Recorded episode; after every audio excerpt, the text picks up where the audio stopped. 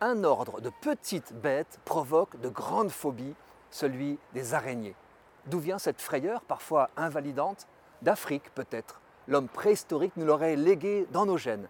Des parents sans doute, leur peur est contagieuse. De films ou d'expériences précoces enfin qui inoculent ou réveillent chez certains enfants cette terreur infondée. Sur 45 000 espèces d'araignées, 15 seulement peuvent nous tuer. Il n'y aurait que 10 morts dans le monde par morsure d'araignée chaque année contre 100 000 par des serpents. J'avoue un petit faible pour les araignées. J'ai eu la chance d'en élever, d'en nourrir, d'en voir refaire chaque jour leur toile et d'observer que les grandes dévorent parfois les petites. Dans ma maison, à chaque découverte d'une belle araignée, je reste perplexe. D'un côté, je sais que la bête est utile. Discret et innocent prédateur, elle contribue à réguler le pullulement des mouches, blattes et autres bestioles. Mais je constate aussi que certains invités sont horrifiés à la vue d'une superbe tégénaire dans la baignoire. Que faire? Les tégénaires sont des araignées communes de nos domiciles, impressionnantes par la taille. Solitaires, nocturnes et craintives, elles ne visent pas les proies plus grandes qu'elles. Même acculées, elles voudront fuir sans s'attaquer à l'homme. Il n'y a pas un seul exemple d'effet néfaste d'une piqûre de tégénaire. Pourtant, aux États-Unis, où une espèce a été importée par accident, l'idée qu'on lui doit de graves nécroses s'est répandue. Fake news indéboulonnable. Dans la famille des tégénaires, prenons la plus grande, la tégénaire noire ou tégénaire des maisons. Elle aime, dans la nature, les coins sombres et humides. Elle appréciera votre salle de bain.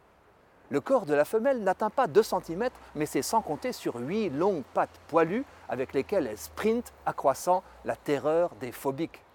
Inoffensive, la tégénaire noire réagit selon la façon dont l'intrus touche sa toile. Discrète vibration, insecte de petite taille, elle jaillit de sa cachette en forme d'entonnoir, inocule son venin et emporte sa proie pour la dissoudre et l'ingurgiter. Forte vibration, proie trop grande, elle reste prudemment chez elle. Coup régulier, toc toc, c'est l'amour qui frappe à ta porte. Un petit mâle s'annonce en tambourinant d'une patte. Si la femelle sort, il fuit. C'est qu'elle l'envisage comme un repas. Si elle ne sort pas, il entre, accepté comme amant. Ils pourront même cohabiter après la copulation. Chez la tégénaire, le cannibalisme conjugal, courant chez d'autres araignées, reste rare. On entend trop souvent à ce propos une stupidité. L'anthropologue François Héritier a cru pouvoir affirmer Nous sommes la seule espèce dont les mâles tuent les femelles. Comme si la violence masculine était la règle, tout naturaliste sait combien agression, meurtre et cannibalisme conjugaux sont fréquents dans le monde animal.